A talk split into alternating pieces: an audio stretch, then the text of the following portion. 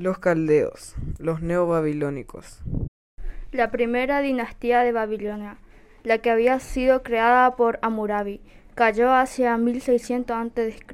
Después los caldeos se enteraron en la región durante el periodo de dominación aria. En 612 a.C., el rey caldeo Nabopolassar, aliado con los medos, venció a los asirios e inició su propia expansión, continuada luego por su hijo Nabucodonosor. Así los caldeos dominaron la Mesopotamia y el corredor sirio-palestino. En, en el 586 a.C. también conquistaron el reino de Judá.